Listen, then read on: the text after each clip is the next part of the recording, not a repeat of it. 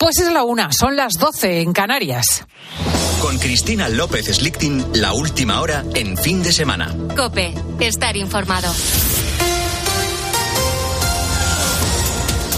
Bruselas pone en marcha un centro para investigar las atrocidades de Rusia en la guerra de Ucrania. Iván Alonso. Sí, concretamente un centro para la persecución de los eh, crímenes de agresión contra Ucrania que tendrá sede en La Haya y recabará pruebas de esos delitos para futuros juicios. La presidenta de la Comisión Europea, Ursula von der Leyen, ha denunciado hoy las continuas violaciones de derechos humanos cometidas por Putin.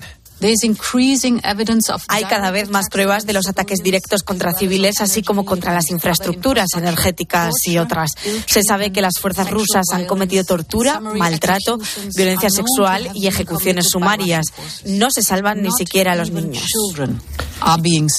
A esta hora, PSOE y Podemos se contraprograman con sendos actos feministas mirando ya al Día de la Mujer, al 8M. En el del PSOE están el expresidente Zapatero y Pedro Sánchez, que acaba de anunciar que el próximo Consejo de Ministros va a aprobar una ley de representatividad paritaria en los consejos de administración de las grandes empresas. Y en el de Podemos, la ministra de Igualdad, Irene Montero, y la de Vivienda, Ione Belarra. Ha dicho la también ministra de Derechos Sociales, que el Ejecutivo debe de dejar de seguir los cascabeles que le pone la derecha y ha vuelto a criticar a empresarias españolas, en este caso a las máximas dirigentes del Banco Santander y de Zara. Feminismo no es que Ana Patricia Botín y Marta Ortega dirijan una gran empresa, es topar las hipotecas de tipo variable para que Ana Patricia Botín deje de hacerse indecentemente rica a costa de que las familias de este país tengan que pagar 100, 200 o 300 euros más al mes por unas hipotecas desbocadas. A esta hora sigue celebrándose en Madrid el Congreso Nacional Provida bajo el lema En la brecha. Diferentes expertos analizan la situación de la defensa de la vida en España y en el resto del mundo, siguiendo lo que está ocurriendo allí. Está nuestra compañera Ana Palacios. En España cada día 11 personas se quitan la vida. El suicidio se ha convertido en la primera causa de muerte no natural. ¿Se puede prevenir? Sí. María de Julián es psicóloga. No se trata de, de, no hablar del suicidio. Hay que hablar del suicidio. Es necesario tratar el tema. La cosa es cómo hablar. Centrarse en dar alternativas, enfocar la información desde una perspectiva positiva, dar información sobre los recursos de, ayuda, de apoyo, ver, detectar qué factores de apoyo, qué red de apoyo tienen esas personas y fomentarlos, propiciarlos. A pesar de todos los malos datos, la psicóloga denuncia que no existe a día de hoy ningún programa nacional contra el suicidio. Y hay más casos de acoso escolar en el colegio donde estudiaban las gemelas de Sallén. Carmen, Cabe Carmen Cabestani, presidenta de la asociación No al Acoso Escolar, ha explicado aquí en COPE en el fin de semana que tienen constancia de más casos de bullying en ese centro y recuerda las razones que provocaron el suicidio de una de las hermanas, Alana, y el intento de la otra, Leila, que continúa hospitalizada en cuidados intensivos. Eran burlas, sobre todo por su acento, porque no hablas en catalán. A eso parece ser que se sumó en los últimos días el, el tema, digamos, de orientación eh, sexual de Alana, eh, pero también hemos podido hablar con gente, por ejemplo, pues que nueve años atrás ya tuvo un intento de suicidio que por suerte pues pues se frenó, ¿no? Y claro, es preocupante. Con la fuerza de ABC. Cope, estar informado. Ancelotti defiende a su equipo tras la derrota ante el Barça de Escalabor. El técnico del Real Madrid ha comparecido en la rueda de prensa previa al partido ante el Betis de mañana a las 9 y ha vuelto a defender, entre otros, a la pareja Cross Modric ante los comentarios críticos. No la pienso así, y punto. No veo este problema. La velocidad del luego no es de correr más, es de pensar antes, porque el balón no, no suda, el balón no suda. En la Liga, la jornada 24 sigue en una hora, a las 2 con el Getafe Girona, 4 y cuarto Almería, Villarreal, 6 y media Mallorca Elche y a las 9 Atlético Sevilla. Simeone se convierte en entrenador con más partidos en la historia del Atlético, pero este sábado viene marcado por un hombre, por Fernando Alonso y por la Fórmula 1, Carlos Miguel. Sí, estamos ahora mismo en los terceros libres y está primero Fernando Alonso de nuevo por delante de Luis Hamilton. Las diferencias y las referencias que hay que tener en cuenta en este ensayo de la calificación es que le saca casi cuatro décimas a Hamilton y un poco más de cuatro décimas a los dos Ferrari. Sainz por delante de Leclerc por 40 milésimas y los que están un poquito más atrás porque han puesto el neumático duro es quinto Max Verstappen, pero ojo que si corregimos neumático sería el gran favorito para la calificación que viviremos a partir de las cuatro. Y en baloncesto, en la Liga Andesa, a las 9 menos cuarto juega el colíder el Barça Básquet ante el Básquet Zaragoza. Sigues en COPE, continúa hasta ahora el fin de semana con Cristina. Pues muchísimas gracias, Iván Alonso. Nos juntamos para el gran informativo Mediodía Cope de las dos y también para la línea editorial y continuamos en la más trepidante hora de fin de semana, en la última.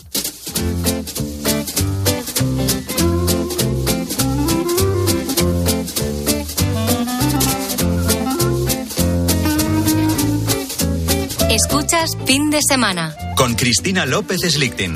Cope, estar informado.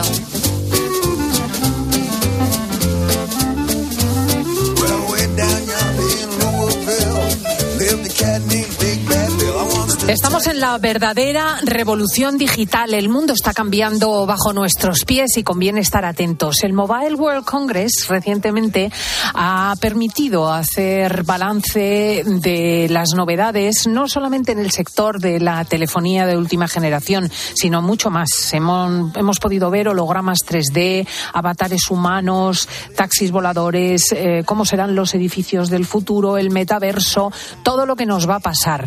Y queremos conocerlo de manos de nuestra experta, Estela Luna de María. Muy buenos días, Estela Luna. Hola Cristina, ¿cómo estás? Buenos días. Es estupendo porque así a toro pasado, pues realmente podemos eh, tocar ya con las puntas el futuro, con las puntas de los dedos. Sí, el futuro ya está aquí y es apasionante, la verdad. No, que llegue pronto, por favor. bueno, a ti te encanta. ¿Qué es esto de los hologramas 3D? Pues mira, los hologramas ya, ya habían salido en el Mobile World Congress del 2021. Lo que pasa es que ahora, claro, se está sofisticando.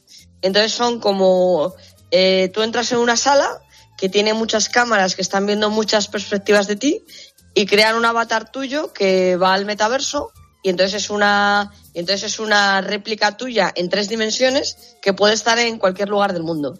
Y entonces, claro, pues tú, Cristina, ahora podrías estar en el Caribe dando el programa o yo podría estar en Nueva York mm, eh, dando una conferencia, yo qué sé, o, o podrías podría tu madre estar en Alemania visitando a sus parientes, o sea, en fin, es una o sea, es la, la bilocación, la bilocación. Sí, ser ubicuo, ¿no? Poder estar en varios sitios a la vez. Eh, lo que ocurre es que las personas te verían, te verían, te verían hablar, te verían moverte, pero claro, no te pueden tocar. No, no te pueden tocar, claro. Es todo, es todo una imagen. Bueno, pueden tocar la imagen, pero la imagen está vacía, no hay nada, claro. Es un, es todo. Pero bueno, es que estamos evolucionando a una sociedad cada vez más visual, más digital, más virtual, ¿no? No, no, y yo, yo entiendo que podría consolarme mucho si uno de mis hijos que vive en el extranjero, en lugar de mostrarse en la pantalla del vídeo, estuviese sentado a mi lado en forma de holograma y gesticulando tal y como está gesticulando en su casa. Efectivamente, efectivamente. Gesticulando y hablando y moviéndose y teniendo esa un, dimensión también corporal, ¿no? Del movimiento, de, del espacio, o sea, es, realmente es una revolución. O sea, es como antes eh, para llamar por teléfono. Me acuerdo cuando yo me fui a vivir al extranjero por primera vez que había que comprar una tarjeta para hablar por teléfono. Para hablar por teléfono de línea, o sea, no teléfono móvil. O sea, había que comprar una tarjeta y tal, llamar al extranjero. Y ahora, claro, es una es la comunicación instantánea y ahora la comunicación instantánea en imagen, en objeto de tres dimensiones, en, en figura, en réplica humana de quién eres. Y la verdad es que, bueno, pues cada vez es una aproximación sucesiva, ¿no? A, a una realidad virtual y una realidad aumentada que, a mí me interesa muchísimo, desde luego, porque cambia desde luego el cerebro, la forma de relacionarnos, la autoconciencia, todo. En esta feria se ha hablado largo y mucho del metaverso, de ese universo alternativo que te permite moverte en otra dimensión. ¿Cuáles son las novedades de ese mundo virtual? Sí, o sea, el metaverso yo creo que la gente lo ha ligado mucho a Facebook, ¿no? Este intento incluso se cambió el nombre y se llamaba Meta para aproximarse a metaverso pero en realidad tiene muchas utilidades que no son nada frívolas. Por ejemplo, estudiantes de medicina que entran en el metaverso y ven un esqueleto con sus músculos y pueden probar y no necesitan probar sobre un cadáver real o todas las escuelas de negocios o universidades punteras que ya están generando espacios de educación en el metaverso y que esto llegará. Es decir, ahora esto, hablaba yo con un amigo ingeniero en, en Navidad, un amigo que que vive en San Francisco, es español y tal, y que ha hecho una carrera impresionante en el, en el mundo de la salud. Y decía, claro, es que a mí, yo que soy ingeniero, cuando me explicaron lo del ADN y la doble hélice por primera vez, dice, y ahora les ponen un vídeo, ven la imagen, la tocan y, lo entienden en un minuto. Y nosotros ahí meses estudiando a ver esto cómo sería. Entonces la, la, revolución, la revolución está aquí. Y Qué es, bonito. eh, crea- sí, crear estos espacios virtuales, estas aulas desde el metaverso en las que se puede trabajar, eh, crear esta conectividad universal, que es una iniciativa de la UNICEF y de la Unión Internacional de Telecomunicaciones, que quieren establecer un centro de innovación en, en Barcelona para que todo el mundo se pueda conectar a, a digitalmente todas las escuelas del planeta. Todas las escuelas del planeta estén conectadas digitalmente y todo el mundo pueda compartir contenidos y compartir información y compartir temarios. Hay muchas, hay muchas iniciativas, muchas iniciativas que, que no son nada frívolas y que, y que están más allá de jugar a un videojuego. Oye, Estela, yo mm, eh, eh, hay una cosa que no entiendo que es lo del 6G, quiero decir. Ah, Muchos de nosotros todavía no hemos probado las ventajas del 5G y ya estamos hablando Sí. del 6. Sí, sí, ya ha llegado el 6G y los primeros que han hablado de ellos es en Corea del Sur y lo han traído a, lo han traído al Mobile World Congress.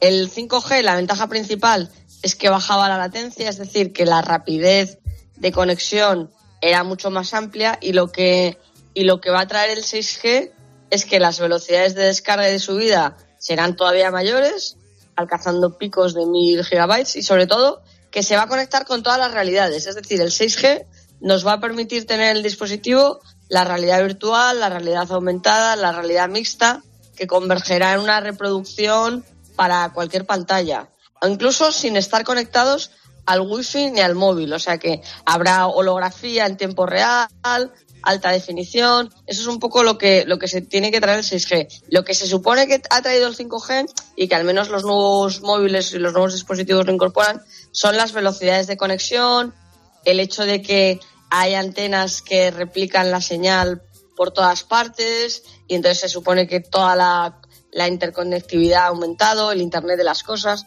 Eso es un poco lo que ha traído el 5G, ¿no? La inteligencia artificial y todo esto se va a potenciar muchísimo con el, con el 6G.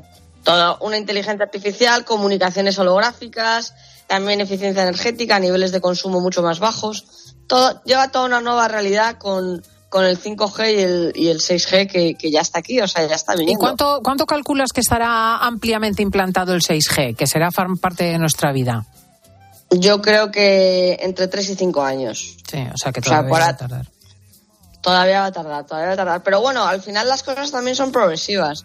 Eh, irán, irán llegando poco a poco. eh, cosas de. Habrá como un 5.5, ¿no? Entre el 5G y el 6G habrá un 5.5 que estará en la mitad. De empezar a transmitir datos a frecuencias mucho más bajas, eh, de terahercios, eh, empezar a. O sea, tener. tener dicen que en, en- en los próximos veranos ya empezaremos a, a tener una conexión simultánea en muchos dispositivos, que podamos empezar a ver algo de realidad virtual en el dispositivo.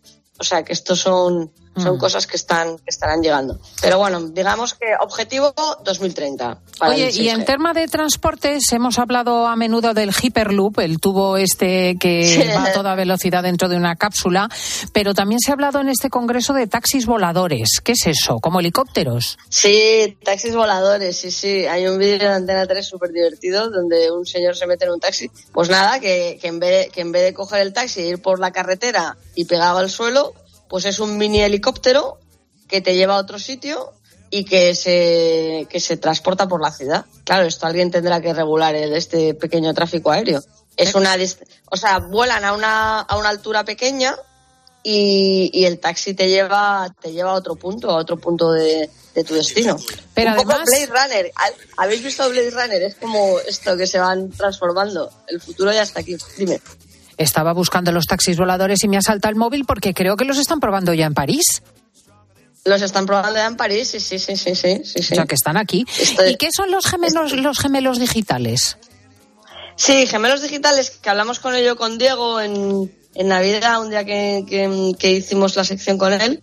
Eh, los gemelos digitales es toda esta, eh, eh, digamos, realidad virtual que tú pruebas un concepto como en un entorno de pruebas y donde replicas digitalmente eh, el concepto que quieres probar. Por ejemplo, una ciudad bien organizada urbanísticamente, pues lo pruebas en tu gemelo digital. O, o sea, como una pues, maqueta digital de algo que tú quieres probar. De algo que tú quieres probar. Es como una maqueta de algo que tú quieres probar y lo pruebas digitalmente en un entorno seguro donde, claro, si cometes errores, pues no tiene consecuencias. Y eso te permite que luego lo pruebes en, en la vida real. Pues eso, una ciudad, una ciudad sostenible, un o taxi quieres volador. lanzar una idea, un taxi volador, eh, una idea de negocio, mm, una operación quirúrgica nueva para ver qué hay en el cerebro, en fin, cosas que puedes intentar probar digitalmente y saber y saber qué, qué sucede con ellas y que tienen una vida ahí. Eh, o yo qué sé, o quieres probar si quieres quieres probar si el cierre de la M30 ha tenido sentido y, y perdón de, de mm, la almendra central de Madrid y la contaminación realmente ha bajado a niveles que se esperaban. Pues todo eso lo pruebas en el gemelo digital. Claro, lo replicas y lo pruebas. No, la verdad es que es fascinante. Es una cita interesante, muy interesante la del Mobile World Congress, pero sobre todo porque, insisto, estamos asistiendo a un cambio de era que eh, durante siglos dejará ver su impacto. Estamos asistiendo a una revolución.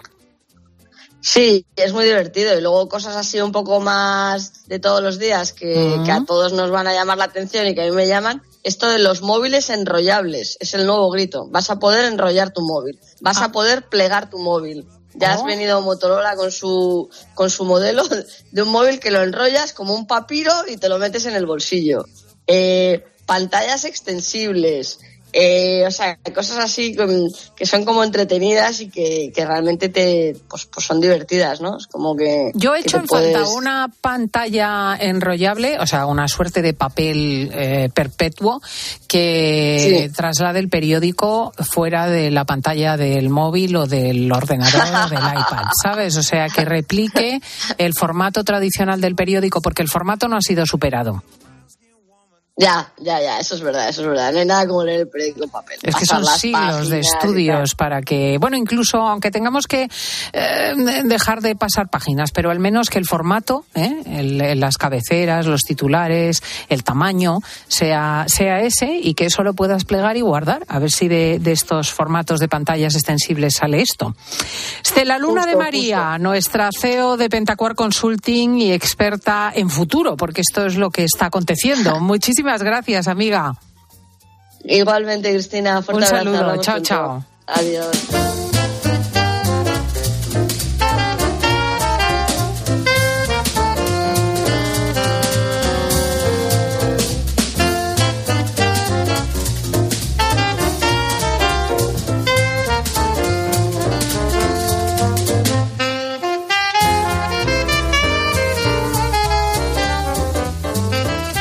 Recientemente de Arco, hablábamos de arte aquí en fin de semana y me he quedado patidifusa cuando me han dicho que Arco tiene un pregón, una bueno, una conferencia de apertura y que en este caso y en esta edición lo ha hecho un artista, Julio Jara, que desarrolla su trabajo en un monasterio, en un monasterio de la localidad madrileña de Loeches. He dicho, bueno, hay que saludar a este señor, ver qué obra hace, por qué vive allí, etcétera. Eh, Loeches está a 30 kilómetros del centro de Madrid y allí había un monasterio que actualmente está abandonado, el de la Inmaculada Concepción, que perteneció ni más ni menos que al conde duque de Olivares. De sus paredes colgaron obras de artistas del nivel de Rubens, Tintoretto o incluso Miguel Ángel, hasta que la invasión francesa arrasó con todo lo que había. Pocos saben que la entrada de los franceses en España en la época de la Guerra de Independencia fue más lesiva para el patrimonio nacional que nuestra propia guerra civil. ¿eh? Es alucinante lo que se quemó, lo que se destruyó. Lo cierto es que el lugar ha estado habitado hasta hace poco más de cinco años por dominicas de clausura que tuvieron que abandonar el lugar porque no podían mantener un espacio tan grande. Y a partir de ese momento es cuando Julio ve la oportunidad de entrar allí. Vamos a ver qué está haciendo. Julio Jara es eh, toledano, aunque nació en París. Muy buenos días, Julio. Muy buenos días, exactamente, de París. Pero bueno, esta, perdón, esta migración ¿no? que hubo en los años 60, 62, pues que todos tuvimos que irnos pues a, bueno, todas las familias y ahí nací y ahí estuve nada, muy poquito y luego ya estuve tomando toda mi imaginería y toda mi herencia de un pueblo de parrillas, de un pueblo de la, que sería todo lo que sea la, la, el Valle del Tietar, que lo llaman. Ajá, el precioso Valle del Tietar, efectivamente. Exacto, bueno, pues cuéntanos eh, cómo has acabado en este monasterio. Para empezar, ¿en qué pues- circunstancias se encuentra el inmueble? Pues se encuentra fenomenal porque está habitado, que es lo que querían las monjas, que estaban muy... Eh, yo vengo de la Fundación San Martín de Porres, que llevo ya 20 años trabajando, eh, y entonces nada, yo me he incluido allí a lo que sería, porque son una, una comunidad de frailes dominicos muy abierta y, yo tengo muchísima suerte, entonces yo ya me entré por ahí, estuve de voluntario, soy artista, y qué mejor que emplear pues para la gente pues esto, pues lo que sabía hacer, que es arte. Pero ahora Entonces mismo no hay una comunidad de monjes dominicos en el monasterio, ¿no? Ahora mismo. Exactamente, lo que, lo que hay ahora, lo que ahora he llevado aquí a cabo ha sido que yo me he venido, yo soy dominico seglar, y yo estoy pues como una, por decirlo así, una vida compartida, lo llaman. Entonces yo ya vivo, vivo la comunidad y ya como uno es muy mayor, ya para qué hacerse fraile, ¿no? entonces ya vivo como tal y entonces ya me vine, eh, hemos tenido varios proyectos en la Fundación San Martín de Porres, de hospederías, es decir, de algo así como edificios que están denostados, pues llenarlos de gente supuestamente denostada, ¿no? Y que no sé, bueno, entonces ahí eh, crear pues eh, a- eh, industrias incluso, es decir, hospederías y dar trabajo y empleabilidad a nuestra gente, ¿no? Y esto ha ocurrido lo mismo. Las monjas se enteraron de nuestros quehaceres sociales y ellas querían, que eran muy, son muy simpáticas, una gente muy entrañable que nos decía, Julio, no queremos cultura, queremos vida. Y se reía, digo, sí, no te preocupes, será el arte por la vida. Y a eso les encantó. Entonces nos hemos metido aquí, hemos hecho una comunidad fuerte, pequeña, ¿eh? de cinco personas, porque sabemos que las comunidades ahora vivir en comunidades de ese estilo, pues no se, no, no se tercia, ¿no? Entonces, eh, la idea era un poco hacer una comunidad fuerte para que después eh, hubiese muchísimos encuentros, que es lo que estamos haciendo, que llevamos dos años aquí, residencia de artistas, eh, trabajar con la Facultad de Bellas Artes, la Fundación Caraso, que nos dio un premio, esto, la, eh, esto Campo Adentro, es decir, Carlos III, y hemos montado a hacer un montón de, de talleres y ahora está siendo pues algo como un referente, ¿no? Poquito a poco. Pero esas siempre cinco con la personas que entiendo. de comunidad. Eso digo, o sea, las Sí. cinco personas vivís en comunidad, pero ¿qué procedencia tenéis? O sea, en tu caso, aparte de la de gente sin hogar. Gente, sin hogar, o sea, sin gente sin techo que se ha juntado contigo. Exactamente. ¿Y cuántos de ellos son artistas? Pues hay un músico que estaba eh, hay este, ¿cómo se llama también? Eh, hay un filósofo, ¿eh? Eh, y, y todo eso pues lo contribuimos. Sí, vivimos aquí eh, y, eh, y vivimos una, bueno, pues la, la vida de todos los, lo que tiene comúnmente la gente, pues eh, fregar, cocinar, eh, entablar, a veces eh, debates, a veces eh, enfadarnos y otras veces hacer fiestas y alegrarnos y somos una gran, una gran familia y, y siempre todo en clave de comunidad. Y, Y en el eso. caso tuyo, ¿cuál es tu modo de expresión? Mi modo de expresión siempre ha sido la pintura, también la poesía, pero yo ahora estoy trabajando muchísimo las performances porque así vinculo muchísimo. Y además me gusta mucho todo ese tipo de presentaciones ante el público. Y una clave muy importante, así, perdón, así trabajo mucho con las personas y las puedo intervenir. Y hay una clave que yo sé que yo como cristiano, pues sí que la vanguardia es un designio de Dios, porque la performance es la encarnación del arte para mí. Entonces sí que sí que me interesa toda esa parte del cuerpo, ya no del cuerpo como tal, sino en la persona, ¿no? Y la humanización que puede traer todo tipo de, de ¿Has cosas. llegado tú a exponer en arco? Sí, hace ya bastante. Eh, estuve por ahí de pintor, yo pertenecía a, la galería Moriarty, estuve por ahí, la movida madrileña y todo eso, imagínate. Y después eh, he estado también, vendí una pieza muy bonita de los en, estuvo en Cuba y estuvo, eh, estuvo, bueno, y lo compró la Reina Sofía, que también tengo ahí al- alguna pieza, esta, esta escultura. Pero ahora ya he estado más en lo que sería lo, lo aflamencado, la gitanería y todo ese mundo que siempre me ha gustado mucho y gracias a Pedro G. Romero, pues me he podido vincular a todo eso. Que tiene que ver mucho con los temas sociales, ¿eh? ¿Y cómo es Porque, que, cómo es que diste el, pre- el pregón de arco?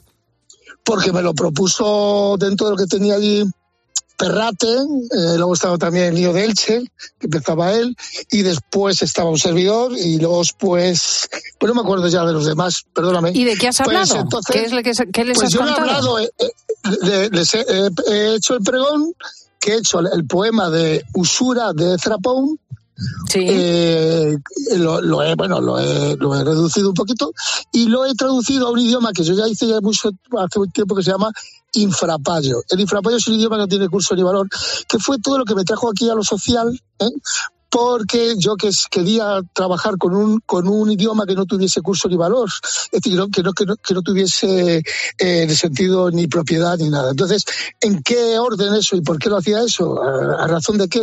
De buscar mi pobre hacia adentro. Es decir, nos acercamos a los pobres no porque queramos eh, solidarizarnos con ellos, sino porque te- buscamos nuestro pobre también, nuestra insuficiencia hacia adentro. Mm, ese- y en esta labor el- el artística que haces de cuidar las, eh, Sí. las instalaciones, las performances Sí, y, y vivir con exacto. esta comunidad, ¿cómo vivís? ¿De, qué, ¿De qué vivís vosotros, la- los cinco Pues que estáis en el vivimos, monasterio? Nos dieron un premio, nos dieron un, dieron un premio de, de- lo hemos invertido todo de, en Caraso de, de esto de artista comprometido, me lo dieron, después intervenimos también, hacemos visitas guiadas, que de ahí también eh, pues Sí. para comer y demás, y después la Fundación San Martín de Porres que está también, eh, eh, es decir, que metemos también dinero, y las monjas que son tan tolerantes que ahora pues también nos han puesto un, un este un lo que sería una un alquiler pues eh, simbólico Eh, solamente en esa parte y luego después también vivimos pues de, de que yo también aporto y aporto también la fundación como te he dicho ¿eh? pero O sea, no hay ahora los- por ahora por ahora, por ahora. o sea, la gente que nos oye puede ir a Oloeches, al monasterio de la Inmaculada Concepción, Oh, claro y visitar sí, el monasterio. Todo entero, es decir, es una visita de más de dos horas, en donde, ver, eh, donde tenemos, hacemos mucho hincapié en lo contemporáneo de las monjas, ese estilo de vida, que no es algo de museo, porque eh, las queremos tratar como se merecen, ¿no? Mujeres que han optado por una vida, pero que para nada para nada no está fuera de lugar, sino, sino que está dentro de la sostenibilidad, la feminidad, ¿no? Es de perogrullo, pero claro, se tiene que decir. Y todos los valores que hay ahora, lo verde, que es una, que es una mirada amorosa hacia los demás, hacia, hacia las cosas y también una sostenibilidad humana, que también estamos hablando mucho de los árboles, que está muy bien, pero la sostenibilidad humana que la dejamos un poco. Y oye, y el otro también hay que. hay que Efectivamente, pues este es el caso de una comunidad que ha nacido de lo que parecían las cenizas de un monasterio y que genera Exacto. una nueva forma de convivencia Sí. en el siglo XXI, además con Sí. esta capacidad de generar obras artísticas. Muchísimas gracias de verdad a Julio Jara y adelante. Oye, muchísimas gracias a, a vosotros y a toda la COPE. ¿eh? Muchas gracias por vuestro tiempo. Un abrazo, adiós amigo, adiós. Otro, adiós, adiós. Escuchas fin de semana. Con Cristina López Slichting. Cope, estar informado. La luz, el gas, la hipoteca, la cesta de la compra. ¿Preocupado por la incertidumbre económica? En 2022, el número de pequeñas y medianas empresas que pidieron un crédito creció un 5,7%. ¿Por qué es tan difícil para las pymes acceder a un crédito? primer motivo es por el tamaño de la pequeña y mediana empresa española, que comparativamente con la europea, pues eh, tenemos un número de empleados pequeño y esto hace que el nivel productivo... el Cada noche, a las nueve y media, Ángel Expósito mira a tu bolsillo y te da certezas en la linterna de Cope. Las oportunidades pasan volando, como el 25% en aire acondicionado con bomba de calor en el corte inglés. Haier, Daikin, Midea, Fujitsu. Daihatsu, Mitsubishi Electric, Toshiba. Además, 10% en la instalación y financiación hasta en 24 meses. Ahora 25% en aire acondicionado con los tecnoprecios del corte inglés. Vuela. Solo hasta el miércoles 15 de marzo. Financiación ofrecida por Financiera El Corte Inglés y sujeta a su aprobación. Consulta condiciones y exclusiones en elcorteinglés.es. Una guitarra eléctrica bajo una tormenta eléctrica suena así. Y un coche eléctrico asegurado por línea directa, así. En línea directa tienes un todo riesgo para eléctricos e híbridos enchufables por un precio definitivo de 249 euros y tu moto eléctrica por solo 119 euros. Ven directo a lineadirecta.com o llama al 917-700-700. El valor de ser directo. Consulta condiciones. Elegir Grana Padano es abrazar los valores italianos que lo hacen único.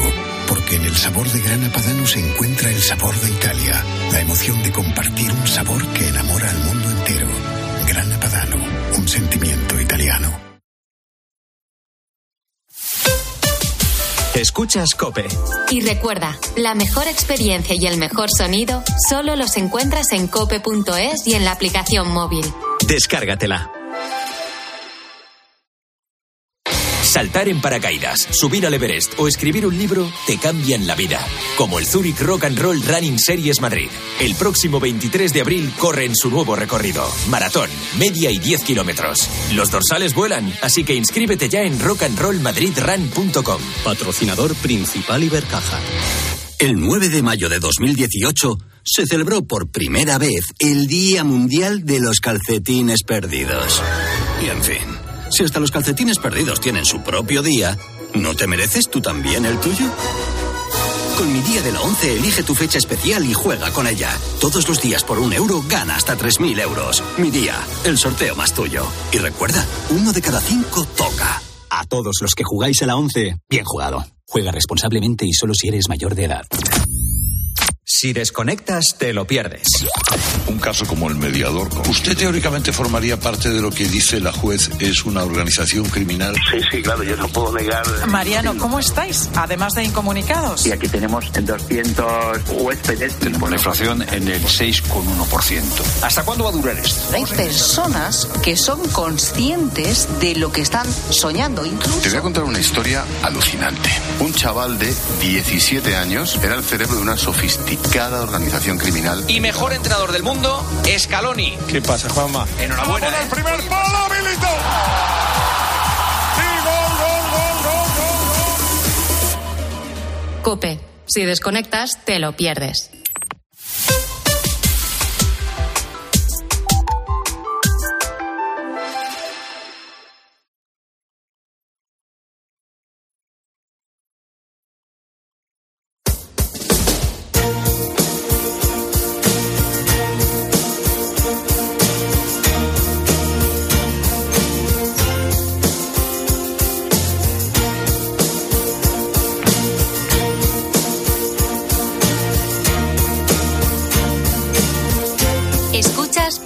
Semana. Con Cristina López Slichting. Cope. Estar informado.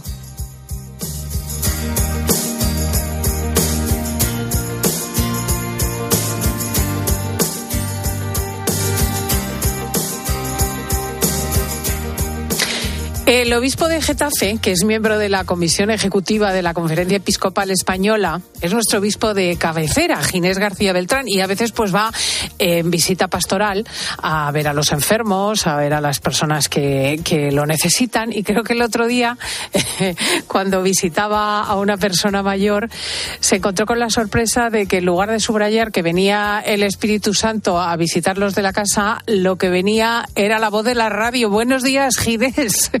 Buenos días, Cristina. Así es. Así es. ¿Qué Sí, pasó? sí, la- la- eh, fui a visitar a un enfermo en la visita pastoral y, y bueno, estaba allí su hija y me estaba escuchando, no me conocía y me dijo, su voz, su voz me es conocida, usted es el de la radio. Pues efectivamente yo soy el de la radio. ¡Qué emoción! Ha entrado la radio, ha entrado la voz de la radio en mi casa. No, señora, lo que ha entrado es el Espíritu Santo. Es que me muero de la risa con lo del Sí, obispo sí. de cabecera, que ya le llaman así cuando va de visita pastoral. Qué salado. Bueno, hoy teníamos que preguntar a nuestro obispo por ese fenómeno extraño, porque de verdad mm, ha habido una pandemia, ha habido montones de problemas, eh, ha habido también el descubrimiento de algunos casos de pederastia en la Iglesia Universal y el dolor que hemos experimentado, pues los católicos y los no católicos ha sido grande. Y a pesar de tantas reproches y de tantos eh, errores y a pesar de todo lo que está aconteciendo, es alucinante. 84.000 personas más marcaron por primera vez la casilla de la Iglesia en la declaración de la renta del último ejercicio constatado. Es alucinante, Ginés. Sí, ciertamente. Yo cada vez que, que escucho los datos de, de, la, de cada año de la declaración de la renta y que viene siendo ya esto habitual, veo que hay más gente que pone, gracias a Dios, en la X, la cruz, en la casilla de la iglesia, a pesar de que muchas veces pues, pues el fenómeno mediático en torno a la Iglesia no es de los más positivos del mundo, es decir, que eh, la, crítica constante, temas problemáticos con la Iglesia, y sin embargo la, gente cuando tiene que poner la cruz después se fía de la Iglesia, y, y esto aumenta, aumenta cada año, más de 8 millones, 8 millones y medio de, de contribuyentes que ponen la, en la casilla de la Iglesia la cruz. Esto, esto es decir, no sé qué institución en España pasa por un examen anual como pasa la Iglesia en la declaración de la renta, ¿no? Entonces, mm, frente a, a, ambiente, o nos puede parecer, da la sensación de que todo el mundo está en contra de lo que hace la Iglesia. Sin embargo, creo que la declaración, la, eh, la declaración de cada año es un examen interesante a la Iglesia y va subiendo cada año, cada año, 80, más de 84 mil personas que este año pusieron por primera vez la X a la iglesia. Es un misterio. Yo creo que también es un, una señal de confianza en que la iglesia está haciendo una labor buena, una labor que merece la pena que, que se continúe haciendo. Es un reconocimiento. La cruz la pone gente que es católica y gente que no lo es. ¿eh? A mí me gusta porque lo que me hace ver es que la gente es lista. Quiero decir, tú te fías de lo que ven tus ojos. Tú conoces tu parroquia. Sabes que si hay un enfermo de sida terminal va a ir a parar a las manos de las hermanas de Madre Teresa. Sabes que los misioneros son los últimos en irse de los países del mundo. Eh, conoces que si hay alguien que no tiene techo o no tiene para pagar la luz o no tiene ropa, tiene que recurrir a Caritas. Y esto la gente lo sabe. Efectivamente, efectivamente. Yo, yo creo que después esta, esta es la realidad, esta es la iglesia real que la gente sabe percibir en su barrio, en su parroquia y, y, después también por lo que la gente ve. Eh, yo muchas veces lo pienso cuando veo, por ejemplo, la, las, todo, todo el, la caridad de la Iglesia. Desde luego, si esto se viniera abajo, si esto no existiera, sería una catástrofe nacional, ¿no? Es verdad que hay otras ONGs, pero la, la, Iglesia hace una labor magnífica también en la cultura, en los colegios y, por supuesto, la, la misión evangelizadora, que es lo principal. Pero como tú dices, la, gente es lista, sabe ver. Pueden algunos, puede haber quien, quien nos critique y saque nuestros pecados, que, que desgraciadamente los hay, pero después cuando alguien tiene que fiarse, se fían de la Iglesia porque sabe que lo que pone va a llegar y se va a gastar bien. El esfuerzo de transparencia que, que ha hecho la Iglesia en los últimos años, todas las diócesis y la conferencia episcopal, pues creo que también es, un, un elemento importante. La gente puede saber dónde gastamos el dinero que se nota es un para felicitarse, la verdad. Y nada, que siga entrando la radio en, entre tus fieles. Pues sí, sí, sí. Porque consuela a mucha gente, consuela a mucha gente, sí, sí. Un saludo a todos los que nos escuchan, ¿no? Eh, eh, en sus casas, ¿no? Y, en este, en este sábado, ¿no? Como siempre. Que tengas muy feliz semana, Ginés García Beltrán. Muchas gracias. Cristina. Adiós, adiós. Gracias, adiós, adiós.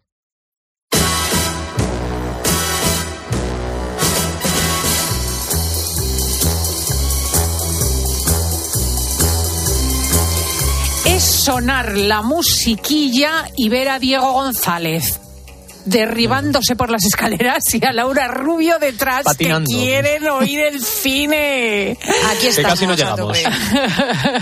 Teresa Ecomo, buenos días. Muy buenos días. No hace falta correr, no hace falta matarse, gente. Vamos, ¿Cómo que no hace falta? Vamos a disfrutar. ¿Tenemos buen cine trata. este fin de semana? Sí, tenemos buen cine. Tenemos buen cine de diferentes géneros, de diferentes nacionalidades. Eso es lo que tiene este séptimo arte que podemos ver tanto en la gran pantalla como en la pequeñita. Es que tenemos de lo mejorcito, se lo traemos aquí en Cope fin de semana, que es lo que intentamos, ¿eh?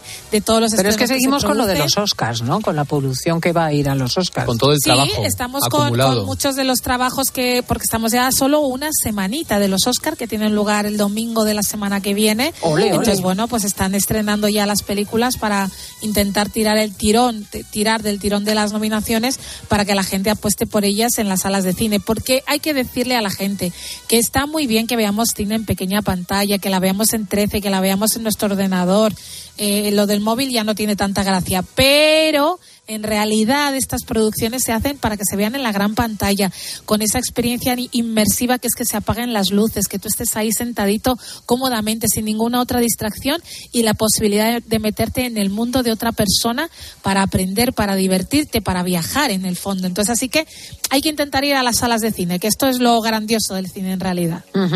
Bueno, pues vamos a ver cómo vienen las películas. Pues mira, la primera propuesta de esta semana se llama El Hijo. Es la nueva película del francés Florian Zeller, que fue un director que sorprendió hace años con la película El Padre, por la que Anthony Hopkins ganó este Oscar sorpresa, que no se lo esperaba ni él y estaba en su casa y al día siguiente se marcó este baile que pudimos ver en internet, porque el hombre pues es que no se esperaba este Oscar, pero bueno, Florian Zeller dirige muy bien y en realidad en la película El Padre, como en esta, el hijo está contando como historias muy personales que él ya había llevado al mundo del teatro. Tiene una trilogía que ha llevado al mundo del teatro y ahora la está llevando al mundo del cine. La primera que hemos visto fue El Padre, con el personaje de Anthony Hopkins, con este hombre que sufre demencia. Ahora nos vamos a encontrar al personaje de Hugh Jackman. Uy, qué bueno. Eh, en, sí, Hugh Jackman, al que hemos visto tantas veces en X-Men o en El Hombre lo, en, Lobezno. Eh, el Lobezno, eh, convertido en un padre de familia que, que está casado por segunda vez, tiene, acaba de ser padre con su nueva pareja y de pronto aparece su primera mujer con su hijo adolescente que lleva un mes sin ir al colegio y dice que se lo va a dejar allí. Escuchamos cómo suena el hijo y os sigo contando más cosas. Nicolás lleva casi un mes sin ir al instituto. ¿Eres consciente de que pueden expulsarte? ¿He hablado contigo de nuestro divorcio? No sé qué me está pasando. Es mi hijo. No puedo abandonarle. A ver, vamos Pinta a decir drama. la- eh, es, eh, pinta drama y Pero es muy drama. realista, ¿eh? Sí, vamos a decir la primera cosa que la gente se va a sorprender y es que va a, va, va a haber muchas eh, eh, críticas mm, eh, negativas en torno a esta película y luego va a escuchar que yo, de las pocas películas que he destacado, la he recomendado. Y la cuestión es que es, una- es un peliculón. Lo que pasa es que es políticamente incorrecta y esto nos lo vamos a encontrar mucho porque es que si tú no estás en la línea de las cosas que se tienen que decir mm, eh, ahora mismo, pues te vas a ver con que te vas a encontrar con críticas que realmente no están juzgando el contenido de la película ni su valor audiovisual. Pero porque es políticamente incorrecta. pues porque es una película que nos habla, de, nos va a meter en, en la, en, la, en la vida de este chico, de los jóvenes que tiene, están sufriendo depresiones y muchos problemas mentales y de, de salud mental, pero realmente va a ir a las razones de por qué las padecen. Y muchas veces, desgraciadamente, es por la sociedad que les estamos dejando y muchas veces también por las consecuencias de las vidas de los padres. Y esto nadie Ya, quiere o sea, escuchar que lo- de la Claro. parte B del divorcio. Claro. Bueno, eh, del, Claro. el divorcio es una consecuencia, pero el personaje de Hugh Jackman tiene que hacer un viaje a cómo es él como padre, cómo ha sido él como hijo y cómo ha sido él en su infancia. Entonces esto es un, esto es, eh, a ver, lo de pensar a nosotros no, no, no, no nos va. A ver, nos va la inmediatez de la, de las redes sociales, de las cosas estas nuevas. Entonces cada vez que un- una película nos permita hacer este viaje interior eh, es, es un poco más complicado. Y si encima no le puedes echar la culpa a nadie, o sea, no puedes echar la culpa a nadie de, de fuera que no es más a ti del proceso que has hecho, pues esto ya no mola tanto. Pero de verdad que El Hijo es una película maravillosa. Eso sí, no es nada complaciente. eh, vamos a vivir este drama y luego vamos a tener que buscar nosotros nuestras propias respuestas porque Florian no las da. Y, pero es un, es un viaje realmente apasionante. Es doloroso, pero es una película muy bien resuelta. Es una película con un planteamiento estupendo y yo creo que los actores están fenomenal, empezando por Hugh Jackman. Es una película de verdad que, que, también nos llama, nos hace un llamamiento a estar atentos a la gente joven que tenemos al lado, ¿no? Las cosas por las que pasan no les dejan indiferentes. Estamos viendo como muchas eh, circunstancias, ¿no? Los índices de suicidio, las dificultades por las que pasan, la como como que pasan un poco de todo y dices, bueno, esto tiene que tener un origen en algún lado. Y puede ser que ellos la tengan, que tengan culpa, pero puede ser que las circunstancias eh, también estén influyendo en ellos. No es una película muy inteligente, él es un gran dramaturgo y la verdad es que, que la película está estupendamente. ¿Y La profundiza en esos factores que llevan? Sí, sí, sí, sí, sí, sí, sí, sí, sí, sí, sí, sí, claro que lo hace, lo hace, lo hace. Lo que pasa es que es cierto que él no da una respuesta. Y eso sí que es verdad pues que ahí la deja- dejamos para, para un tema que desde luego, como dice Teresa, es de total actualidad. Y luego Claro. está To Leslie, para Leslie, Bueno, ¿qué es esto? bueno, bueno, Esta bueno, norte- pues norteamericana. Pues mira, ta- pa- eh, para Leslie es una película que es una película que ha saltado a, a las- a- al estrellato, primero porque es buena y en segundo lugar porque la actriz que interpreta a Leslie se ha colado en las nominaciones a mejor actriz, pero no porque ella de primeras cuando se la vio porque es una película independiente pequeñita que estaba pasando sin pena ni gloria, todo el mundo hubiese dicho, oye, la he visto y me ha encantado, sino porque la empezaron a ver grandísimas actrices y empezaron a decir que era la mejor interpretación que habían visto de la historia del cine. Estamos hablando de Kate Winslet, eh, eh, Jane Fonda, o sea, si veis la, la portada de la película os vais a encontrar que además de la nominación de ella, hay un montón de frases de grandísimas actrices que han alucinado con el papel de esta, de esta intérprete. Y es que es verdad, ella hace un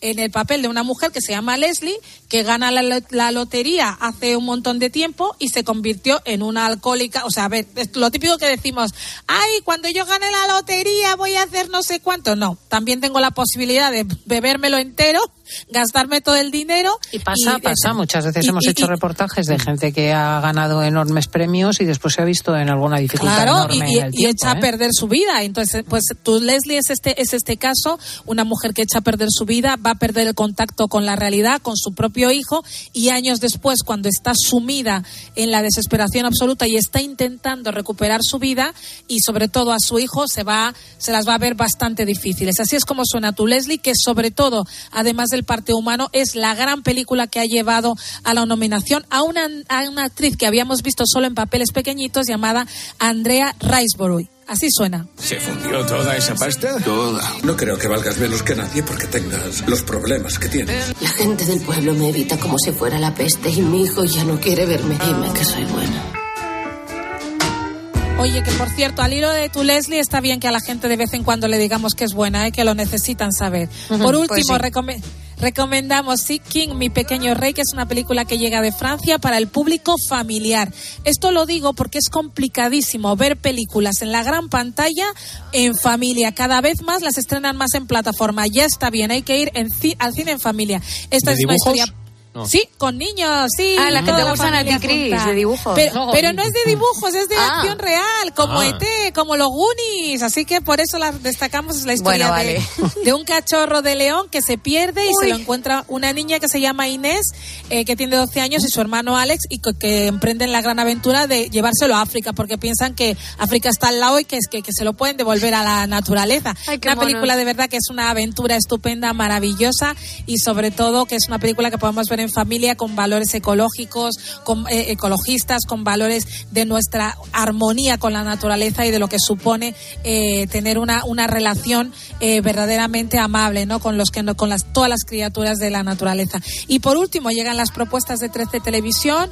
Hoy tenemos peliculones desde las 3 menos 20 con Alan Quaterman y La ciudad perdida del oro, que es una de aventuras estupenda. Camino de Oregón a las seis y media. La pedazo Troya, vamos, maravillosa con A las nueve y media de la noche. A las, efectivamente, a las nueve y media de la noche. Y después, después de ver- haber disfrutado Troya, vamos a cine a lo grande con una que ganó el Oscar, como Qué buena. 12 años de esclavitud. Jolín, Mañana. programón. Ya te digo, viva el cine español con Tengo 17 años a las 3 menos 20. Después, La chica del trébol, que es estupenda a las 5 menos 20. Duelo en Diablo a las 6 y media. A las 10 y cuarto, Duro de pelar. Y a las 12 de la noche, un botín de 500 mil dólares, que es una de western maravillosa, de verdad. Así que nada, disfrutar del cine y si podéis, en el cine. Teresa Cobo, muchísimas gracias. Buen fin de a todos. Un abrazo, amiga. Pues ha llegado ese momento indefectible, impresionante, sorprendente siempre que estamos cerrando el programa, chicos. Se acabó. ¿Eh? Pues nada, mañana Hasta volvemos mañana, claro. y tampoco nos vamos a ir muy lejos. Bueno, estamos escuchando a nuestros oyentes esta mañana hablar de temas muy variaditos. ¿Se ha quedado la gente con esto de la fiesta de la revelación del sexo del bebé? Ah. La baby. Ah, no, no La era nueva- baby shower. No es la era- baby shower, es lo de después, es lo del... No, es una fiesta que se hace para decir el niño o el niña. Rivel genre. Eh, Bueno, es que ahora además, como las cosas hay que llamarlas tan Claro, hay que raros. decirlo en inglés. La sorpresa. bueno, pues mira esta oyente lo que nos ha contado. Esto de, de hacer una fiestecilla íntima y familiar para saber eh, qué viene, si es un niño o una niña, es muy tierno y muy emotivo. Yo, de hecho, estuve en una el pasado diciembre de mi sobrina, que ni ella ni su marido eh, sabían nada. La ginecóloga le dio el sobre con el, sexo ¿no? a, su cuñado, que era el encargado, que montó una fiestecilla, ya digo, muy familiar, solo eh, padres, hermanos de, de la pareja, vamos. Y mi madre, que es la abuela, claro. Eh, y fue súper emotivo. que yo lo creo, ¿eh? Yo he hecho sí, una sí, reflexión sí. después de todo esto y de saber que ahora celebramos absolutamente todo. Pero sí es que hay que celebrarlo todo, porque hemos estado en una pandemia, dos años ahí encerrados Que sin hacer nada. Laura, estoy de acuerdo y hay contigo. que salir y celebrar y si hay que... dar gracias Y cualquier por excusa todo. es buena. Si hay que hacer una fiesta, por encima por un niño, pues si son lo Bueno, mejor del bueno, mundo. bueno, claro. yo estoy de acuerdo, ¿eh? Sí, Claro. Sí, sí, sí, sí. Bueno, nos ha dado también una idea lo del túnel que ha excavado el señor de la Ay, calle Montera de bueno. Madrid, de cuatro metros. ¿eh? Y cavando, cavando, cavando, que querían conectar la red de agua y casi hunden el edificio. ¿Cuál sería las intenciones? Bueno, pues les hemos preguntado a los oyentes cuáles son esas chapucillas que han hecho en casa o que les han hecho en casa que la han liado pardísima. Mira. Pues a mí lo que me pasó es que hice una reforma muy importante de la cocina y cambiamos las ubicaciones del fregadero, de la lavadora. Bueno, entonces el- la salida del agua, del, el desagüe del agua de la- del fregadero, el de la reforma me lo puso plano. Con lo cual, cuando ya está todo terminado, no cuela el agua. El agua no col- colaba por el fregadero. Solución del señor, pues que desde el piso de abajo, la vecina de abajo, le permitiese hacer un agujero en su techo y ponerme el, la salida del agua. Me negué y lo hemos solucionado con un motor. Pero vamos, un desastre. Un desastre con lo bonita que quedó.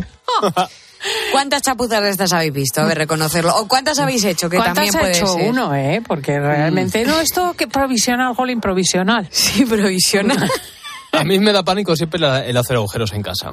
A mí también. Coger el taladro y empezar ahí. Es que mira el del túnel, te pones... Como te pongas llegas a... Hombre, pero ahora no hace falta hacer agujeros. Ahora ¿Ah, no? hay cosas que se pegan y ya pegan los cuadros y todo eso. Eso no aguanta Yo no me fío tampoco, pero bueno, No. quién sabe, igual sí, yo lo uso. Lo que pasa ¿Sí? es que no puede pesar mucho. Pero, por ejemplo, calendarios se sostienen, eh, fotografías de poliespan de esas también se sostienen. Mucho más, ¿no? Claro, no te pongas debajo, además. Me parto. Bueno, también hemos hablado con María, ¿no? Y sobre la autoestima. Y también hemos recibido eh, mensajes sobre esto. Tengo la autoestima, pues a estas alturas de mi edad, bastante alta, aunque yo no soy muy alta, pero bueno. Eh, esto hay que saber valorar una, se tiene que dar cuenta de dónde llega y a dónde va.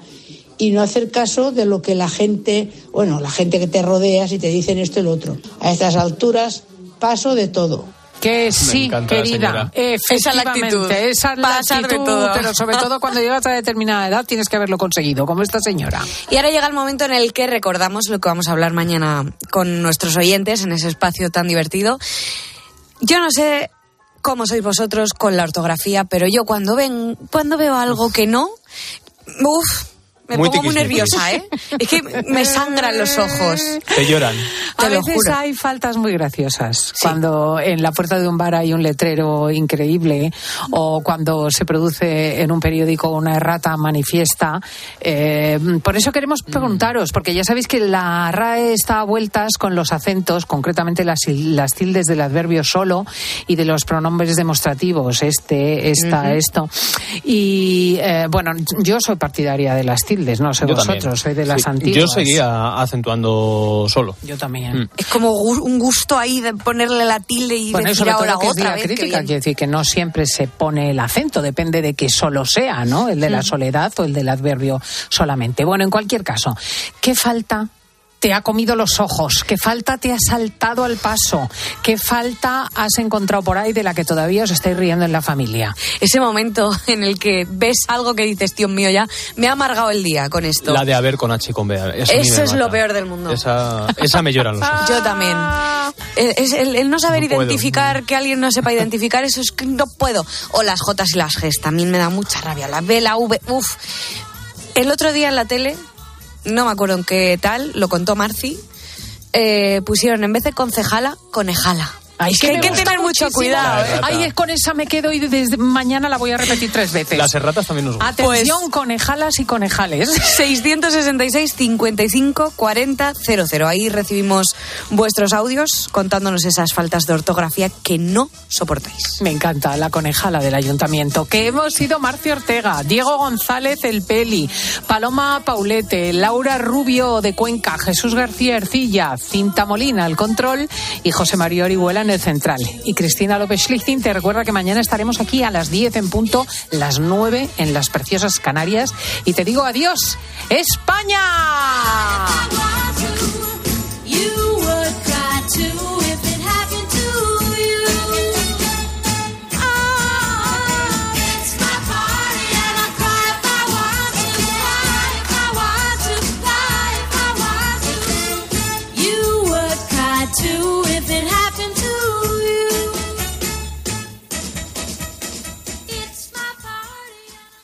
Estás escuchando Fin de Semana. Y recuerda que si entras en cope.es, también puedes disfrutar en tu móvil del mejor entretenimiento con Cristina López Slichting.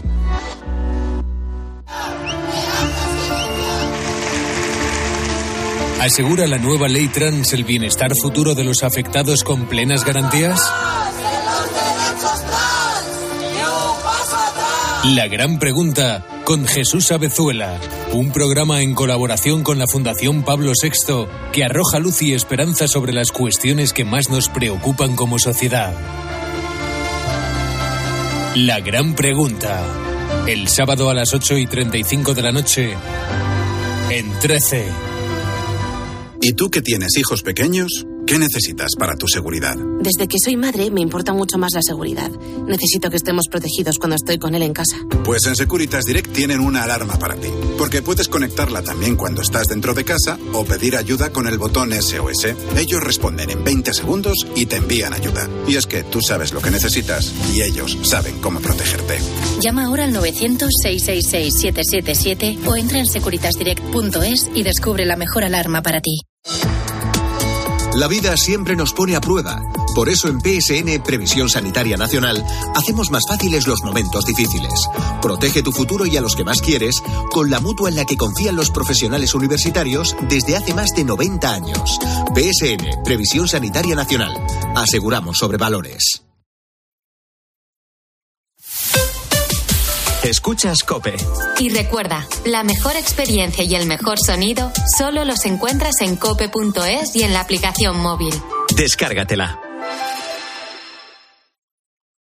Ángel Expósito le escuchas cada día en la linterna. Pues ahora le vas a leer porque presenta Mi abuela sí que era feminista, su nuevo libro en el que mujeres superheroínas desmontan el empoderamiento de postureo con la fina ironía y el talento de uno de los periodistas más destacados de este tiempo. Mi abuela sí que era feminista. Ya a la venta, de HarperCollins Ibérica. Las oportunidades pasan volando. Ahora en el corte inglés, 25% en aire acondicionado Daitsu con bomba de calor y la mejor clasificación energética. Además, 10% en la instalación y financiación hasta en 24 meses. Ahora 25% en aire acondicionado Daitsu con los tecnoprecios del corte inglés. Vuela. Solo hasta el miércoles 15 de marzo. Financiación ofrecida por Financiera el Corte Inglés y sujeta a su aprobación. Consulta condiciones y exclusiones en elcorteinglés.es. ¿Y si el coche del futuro ya estuviese aquí? En Spoticar, líder europeo en vehículos de ocasión, te ofrecemos vehículos eléctricos para ser más sostenibles y, sobre todo, vehículos renovados más duraderos. Porque sabemos que cuando conduces un coche fabricado ayer, solo piensas en el mañana. Y ahora en Spoticar, llévate tu vehículo de ocasión con un año de seguro todo riesgo incluido o ventaja equivalente. Aprovecha esta oportunidad hasta el 31 de marzo para coches financiados con Opel Bank.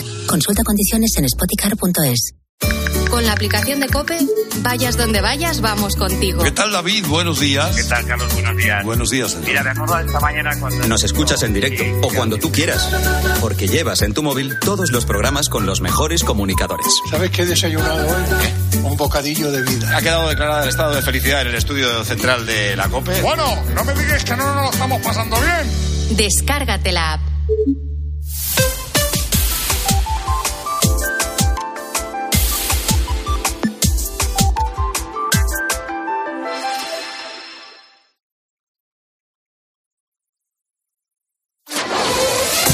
Editorial. Cadena Cope.